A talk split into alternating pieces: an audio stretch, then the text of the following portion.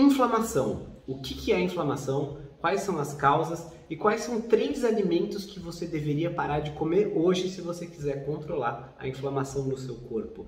É uma coisa simples e fácil de fazer e assistindo o vídeo até o final você vai entender o que é inflamação, quando que ela pode ser boa e quando que ela pode ser ruim e por que, que esses alimentos estão destruindo a sua saúde. Se você não me conhece, seja muito bem-vindo ou bem-vinda. Sou o Guilherme, um dos fundadores do Senhor Tanquinho e a gente vai direto para o nosso assunto. Então, o que, que é a inflamação? O que, que é essa bendita palavra? Inflamação é uma palavra que pode parecer bem ruim, né? Afinal de contas, parece algo ruim pra gente. Estou inflamado, quero alimentos anti-inflamatórios, esse tipo de coisa. Mas a inflamação pode ser boa ou pode ser ruim, depende do contexto. A inflamação é uma resposta do seu corpo a algum tipo de estresse. Vamos supor que você é, dá uma topada por aí, cai e machuca o seu nariz, ele vai ficar inflamado, você faz um corte pequeno na mão vai ter uma inflamação ali. É um tipo de resposta para estimular o seu corpo a se curar, a se recuperar. E nesses contextos a inflamação é boa. Ela é chamada de inflamação aguda nesse contexto, porque é uma coisa ali pontual e na maior parte do tempo você não está com o nariz inflamado, com a mão inflamada, não é verdade? Agora, tem um contexto em que a inflamação é ruim. E nesse contexto que a gente está falando, que a inflamação crônica, ela está ligada a maiores chances de você ter diabetes, doença cardíaca, obesidade e várias outras doenças crônicas. Eu separei aqui uma imagem de um estudo mostrando as engrenagens complexas que ligam a inflamação a todos esses estados de saúde ruim. E a gente não quer que você esteja em nenhum desses estados, tá? Inclusive a gente está aqui na internet desde 2014 ensinando ciência para as pessoas, para elas se alimentarem melhor, terem uma forma física melhor, uma saúde melhor, para proteger você da desinformação. Então, se você tem interesse nesse tipo de assunto, se inscreve no canal, ativa o sininho, deixa o seu like no vídeo para você receber nossos conteúdos gratuitos sobre saúde, alimentação e estilo de vida. E como eu falei, aqui é tudo baseado em ciência, então às vezes vai aparecer um print de algum estudo, uma imagem de um estudo científico e tá tudo bem, porque a gente está aqui para explicar as coisas para você. Só que eu não vou só falar uma coisa que veio do céu, eu vou te mostrar de onde veio isso, qual que é a ciência por trás. Tem muito canal por aí que só vai falar qualquer coisa, ah, leite inflamatório. Aliás, eu vou falar disso nesse vídeo aqui, se é ou não é ou tal coisa inflamatória, mas falar, sinceramente, até papagaio fala. É importante a gente saber de onde vieram as coisas, qual que é a ciência por trás. Então, se você gosta disso, se inscreve. Então, você pode ver nessa imagem das engrenagens que tem várias causas dessa inflamação crônica e as consequências dela foram identificadas já. Os gatilhos mais comuns incluem infecções crônicas, sedentarismo, obesidade, né, gordura visceral, por exemplo, gordura no fígado. A gente tem um vídeo sobre isso, se você quiser saber sobre isso, comenta gordura no fígado. Desbiose intestinal, a gente fala um pouquinho sobre isso também. alimentação ou dieta, né? Isolamento social, estresse psicológico, problema de sono e muito, muito mais. E as consequências são justamente síndrome metabólica, diabetes tipo 2, gordura no fígado, já falei sobre esse assunto. Doença cardiovascular, câncer, depressão, doença autoimune, doenças neurodegenerativas, sarcopenia, que é a perda de massa magra, osteoporose e o problema no sistema imune. Ou seja, é muito importante a gente combater essa inflamação crônica, é por isso que a gente está fazendo esse vídeo aqui, para te ajudar a se proteger dos males que a inflamação crônica pode trazer para a sua saúde e destruir, arruinar a sua qualidade de vida. Então vamos direto para o nosso primeiro alimento super inflamatório, que é o açúcar refinado. O açúcar refinado é um alimento amplamente consumido e não só na forma do açúcar simples e direto que você põe no cafezinho, por exemplo, mas também na forma de aditivo em produtos. Na verdade, se você comprar um molho de tomate por aí, chances são que vai ter açúcar. Biscoitos salgados têm açúcar na composição. O açúcar está em quase tudo, receitas, bolos, é, confeitaria. O que você encontrar por aí quase sempre vai ter açúcar. E o açúcar é péssimo para a sua saúde e é péssimo em termos de inflamação. Tem vários estudos ligando o açúcar à inflamação e vários dos estudos são feitos em ratinhos, justamente porque querem descobrir como é que o açúcar está ligado com a inflamação. Os efeitos não são muito bons em nenhum dos casos, tá? Ninguém descobriu ainda o mecanismo exato, o exato via metabólica pela qual isso acontece, mas o que sabem é que se você tem um ratinho, dá açúcar para ele, ele piora do câncer, ele piora de várias coisas. Então, não vamos falar tanto aqui dos ratinhos que podem desenvolver gordura no fígado, podem desenvolver várias coisas até parecidas com as nossas. Vamos ver um estudo aqui com seres humanos, que é esse aqui que está aparecendo na tela agora. Esse estudo, que foi um ensaio clínico randomizado, quer dizer que é um experimento bem controlado, as pessoas consumiram diversas bebidas é, refrigerante comum, refrigerante diet, leite ou água. E só aqueles que estavam no grupo que consumiu refrigerante comum tiveram níveis aumentados de ácido úrico, que é um dos drivers, né, um dos motores da inflamação da resistência à insulina. Então repara, mesmo que o refrigerante diet faça mal, e a gente tem um vídeo sobre isso, se quiser saber sobre esse assunto, digita aí na busca do YouTube, Senhor Tequinho refrigerante diet, ou comenta aqui embaixo, quero o vídeo do refri diet que eu mando para você. Faz mal para a saúde sim. Outras pessoas consumiram leite, que alguns acham que é inflamatório, vou falar sobre isso mais tarde aqui nesse vídeo ainda. Outros consumiram água, mas só o grupo que consumiu o açúcar, né, que é a grande diferença do refri comum para o refri diet, tiveram esse ácido úrico aumentado. Um outro efeito deletério do açúcar, que vai além do ácido úrico, também está ligado à quantidade de frutose. Frutose é o açúcar natural das frutas, como o nome diz, mas a maioria das pessoas não está comendo muita frutose porque está exagerando nos moranguinhos. Muito pelo contrário, é na forma do açúcar refinado que vem esse excesso de frutose. E a frutose tem que ser metabolizada no nosso fígado, isso gera uma inflamação, aumenta os seus triglicerídeos e aumenta também a gordura no fígado. A boa notícia é que dá para melhorar tanto de triglicerídeos quanto de gordura no fígado melhorando a alimentação. Temos vídeos sobre isso aqui no canal. Comenta aqui embaixo se você quiser ver. Vou deixar alguma coisa na descrição também, depende do que couber nela. Mas quero que você saiba que o açúcar está ligado a vários malefícios e a vários pontos da nossa inflamação. Além disso, o consumo excessivo de frutose está ligado também à obesidade, não só a gordura no fígado, mas gordura como um todo, excesso de gordura corporal, também a câncer, também a doenças crônicas. Então, a gente quer realmente evitar o consumo de açúcar refinado. A inflamação, como a gente viu lá na figurinha da engrenagem, está ligada em tudo isso. Então, é um possível mecanismo pelo qual consumo de açúcar leva a todas essas coisas. Aquelas pessoas que dizem, ah, tudo caloria é igual, é só você comer calorias de menos, com certeza elas não percebem que comer as calorias de um ovo com brócolis não é a mesma coisa que comer as calorias do açúcar refinado. Tem outras coisas mais importantes do que só o gasto calórico e a inflamação é uma dessas coisas. Se quiser aprender mais sobre isso, continua aqui com a gente. A gente vai falar mais sobre isso. Então repara que o açúcar é uma comida altamente inflamatória, possivelmente uma das piores que você pode encontrar em toda a sua vida, e que consumir um pouquinho aqui e ali é uma coisa. Se você consumisse aí 5 gramas de açúcar por dia, você tem uma alimentação limpa, baseada em comida de verdade, igual a gente ensina, e coloca um sachê de açúcar no seu café, tá tudo bem. Não precisamos ficar paranoicos. Só que quando você consome uma quantidade muito maior do que isso, o seu corpo vai pagar o preço e a sua saúde vai pagar o preço também. A inflamação começa agora e as consequências começam agora, no curto, continuam no médio e vão se estendendo e se agravando no longo prazo também. Então, fica de olho no açúcar. E repara uma coisa, esse estudo aqui avaliou o consumo de mel, açúcar de mesa, né, sacarose, e é, xarope de milho de alta frutose e percebeu que ele causa efeitos metabólicos semelhantes tanto em indivíduos que são tolerantes à glicose quanto os indivíduos que são intolerantes. Por exemplo, uma pessoa diabética ou pré-diabética, ela é intolerante à glicose. Uma pessoa saudável, ela é tolerante, mas os efeitos metabólicos foram ruins em ambos os grupos, tá? Olha aqui esse novo print. O estudo concluiu que ingestão de 50 gramas diários de carboidrato de mel, de açúcar de mesa ou de açúcar de milho rico em frutose por 14 dias resultou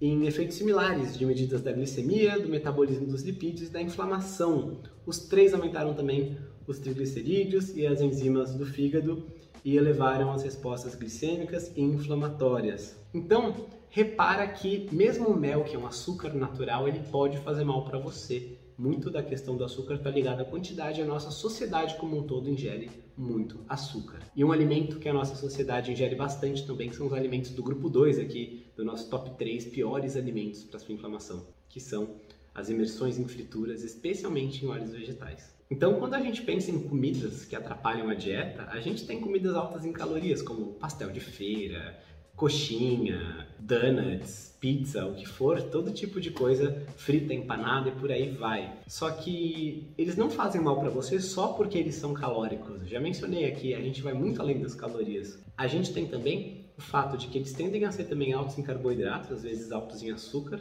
especificamente, e também tendem a ser fritos, e geralmente a fritura é em óleos vegetais refinados. O que isso quer dizer? Quer dizer que quando você come um alimento, como a batata frita, que eu não mencionei, mas também está nesse grupo, é, parte dessa gordura, desse óleo, que tende a ser oxidado com facilidade, acaba incorporando no alimento e você acaba consumindo aquele óleo nojentão que a pessoa que está fritando pastel na feira parece estar tá fritando há vários e vários dias no mesmo óleo. Ele está estragando, ele está oxidando. A cada vez que ele é aquecido, ele passa por esse mesmo processo e você está consumindo uma parte daquilo no alimento. Aquilo está indo para o seu corpo, para as suas células, para o seu organismo. O que, que acontece como resposta a isso?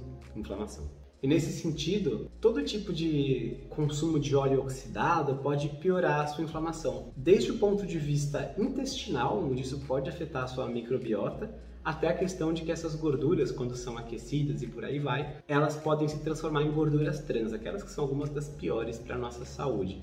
Agora, tudo isso é aumentado quando a gente fala de óleos vegetais poliinsaturados, que é, por exemplo, óleo de milho, de canola, de girassol, todos esses óleos que as pessoas de soja, né? Todos esses que as pessoas mais usam para cozinhar, eles são os piores que tem para a saúde.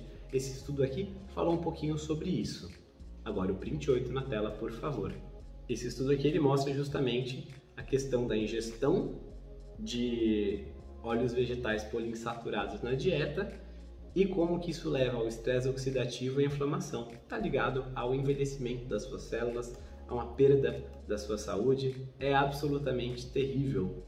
E é difícil isolar a causa quando a gente fala de óleos vegetais e fritura, induzindo tudo isso, porque comer frituras, né, no geral, já não é muito saudável, não é a melhor escolha para a sua base da sua alimentação do dia a dia. Mas, sinceramente, a minha interpretação das evidências, né, que eu e o Rony temos após um estudo cuidadoso de tudo que foi produzido a esse respeito, é de que você deveria fazer como a gente, a gente vive isso também, e parar de usar esses óleos vegetais o quanto antes. A gente tem um vídeo mostrando as gorduras saudáveis, aquelas que são boas para cozinhar. E se você quiser saber sobre ele, é só procurar aqui na busca do YouTube. Vou mostrar aqui para você como você faz isso. Você digita para qualquer assunto que você quiser o nome Senhor Tanquinho mais o tema. Então, aqui no tema você procuraria Senhor Tanquinho gorduras saudáveis, Senhor Tanquinho óleos para cozinhar, alguma coisa assim, e você vai encontrar o nosso vídeo sobre o assunto. Se tiver algum tema que a gente não tem vídeo, você pergunta pra gente que a gente vai gravar depois. Consumir frituras, especialmente no óleo vegetal refinado, vai aumentar a sua inflamação e pode piorar a sua permeabilidade intestinal, que também está ligado com a inflamação. O intestino é muito importante para nossa saúde. Quando ele não funciona bem, quase tudo no nosso corpo desanda de alguma forma. Pensa que ele é o juiz da sua saúde.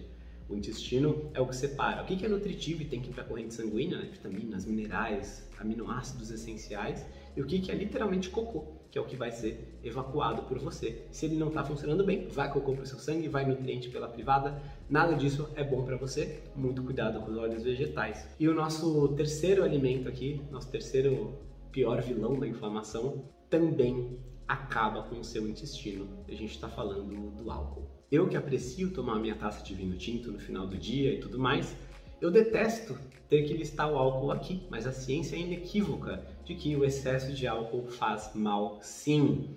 E o que, que, acontece? A gente tem alguns estudos que reavaliam, né? Parece que tomar um pouquinho de álcool aqui e ali não faz mal e pode até fazer bem. Esse estudo aqui teve exata intenção de investigar essa questão. Esse estudo aqui ele avalia os benefícios e os riscos do consumo moderado de álcool, inclusive na questão cardiovascular. E, ou seja, tem benefícios e também tem riscos. Não é preto no branco, não é igual açúcar necessariamente. Agora, o que, que acontece? Acontece que o consumo excessivo de álcool é de fato um veneno para o nosso corpo.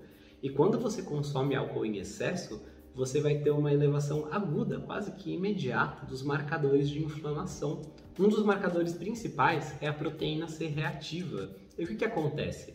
Quando a gente tem ela normalmente bem baixinha, normal de uma pessoa saudável, você tem, sei lá, uma infecção de garganta, é normal ela subir agudamente. Como a gente falou, essa inflamação aguda é o seu corpo lutando contra a infecção.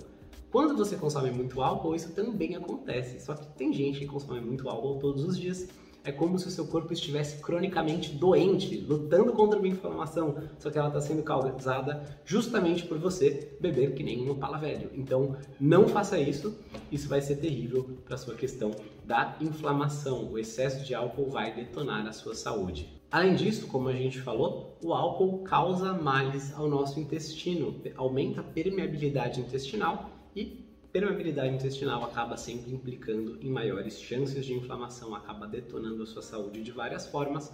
Esse estudo aqui mostrou justamente isso. A ligação com o consumo de álcool com a disbiose, que é um desequilíbrio da nossa microbiota, e a permeabilidade intestinal, que é o fato de quando o nosso intestino acaba deixando passar o que não devia e deixando embora o que devia, é terrível e você não quer fazer isso. Então, o consumo de álcool de fato é bastante prejudicial e esses são nossos top 3 piores alimentos e bebidas, né, no caso do álcool, ligados à inflamação. Então, até agora a gente viu esses top 3 piores alimentos e também viu vários estudos embasando o que eu estou dizendo. Como a gente já falou, aqui no Sr. Tanquinho a gente não fala mas a gente fala que a ciência já comprovou e a gente organiza aqui bonitinho numa linguagem palatável para você. Mas uma pergunta que eu sempre recebo quando o assunto é inflamação é a respeito do leite. Mas o leite é inflamatório? Então vamos dar uma olhada no que a ciência diz sobre esse assunto também. Com certeza nós não somos as únicas pessoas que já receberam essa pergunta e a pesquisa né, científica quer saber também, será que o leite é inflamatório ou não? Foi isso que essa revisão de estudos se propôs a investigar. Ela tem esse nome exato, né? É, o consumo de leite e de derivados do leite e biomarcadores de inflamação, uma revisão sistemática atualizada de ensaios clínicos randomizados. Quer dizer que os pesquisadores falaram, tá bom, tem vários estudos falando sobre leite, inflamação, derivados do leite, inflamação, iogurte, whey, o que seja. Vamos pegar os dados de todos eles, vamos fazer uma análise de tudo que foi feito e organizar de uma forma sistemática o que, que a gente tem em termos de ciência. Então é um estudo de outros estudos que já foram feitos. E os estudos que foram feitos são ensaios clínicos randomizados, que quer dizer que eles são experimentos de alta qualidade científica, tá bom? É muito melhor do que você falar, a minha vizinha, ela toma leite e não tem inflamação, então ela não é inflamada, então o leite não causa inflamação. Isso é um estudo de caso, é um relato de caso no máximo. Agora, um experimento, você pega grandes grupos de pessoas, separa dois grupos, sorteia quem vai fazer em cada um, é uma coisa mais organizadinha. Então, só para dizer que esse é um estudo de alta confiabilidade em termos científicos. O que, que ele investigou? ele investigou justamente essa questão do leite e inflamação. O que, que ele descobriu? Vamos ver isso agora. As principais descobertas dessa presente revisão sistemática foram que o consumo de leite ou derivados do leite não mostrou um efeito inflamatório em adultos saudáveis ou em adultos que eram acima do peso ou obesos ou tinham diabetes tipo 2 ou síndrome metabólica. Além disso, ainda tem essa outra frase, né?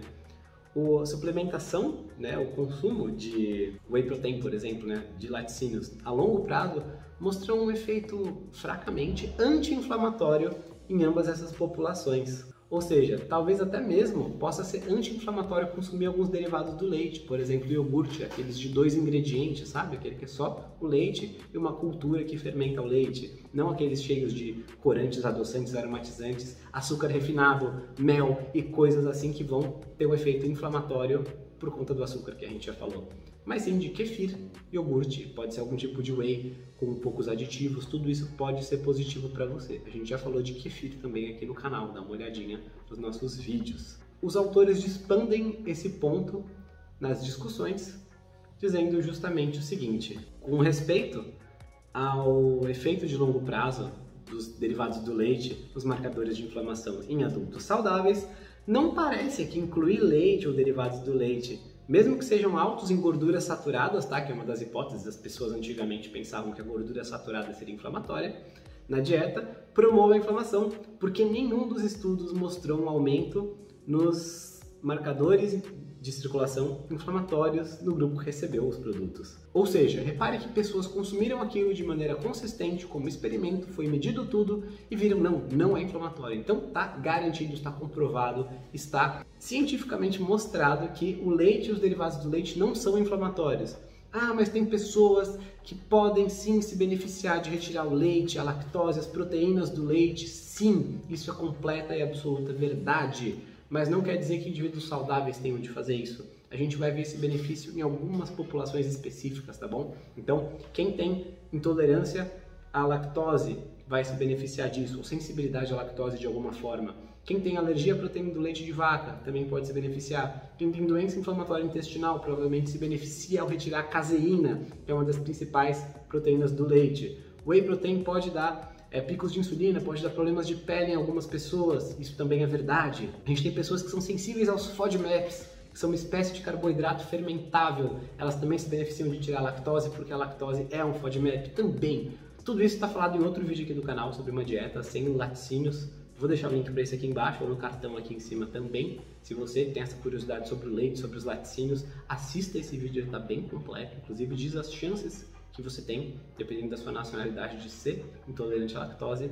Mas entenda que o leite não é inflamatório, a gente não pode afirmar isso. Afirmar isso, quem fala isso está cometendo um despropósito, está falando um despautério com relação à pesquisa científica disponível hoje. Então a gente viu que o leite não é inflamatório, que o açúcar, os óleos vegetais refinados e o álcool em excesso são inflamatórios. E como é que você tem uma alimentação anti-inflamatória, uma alimentação boa, saudável, que não se baseia em alimentos inflamatórios, que se baseia em alimentos que fazem o seu corpo trabalhar a seu favor, para você ter saúde, para você se livrar do excesso de peso, para você conseguir ter uma saúde de ferro e viver por muito tempo num belo corpo com a saúde impecável nesse planeta Terra. A gente tem um programa chamado Cardápio Tanquinho. A gente chama de Cardápio Tanquinho porque a maioria das pessoas que compra tem o objetivo de emagrecer, de ter uma forma física melhor.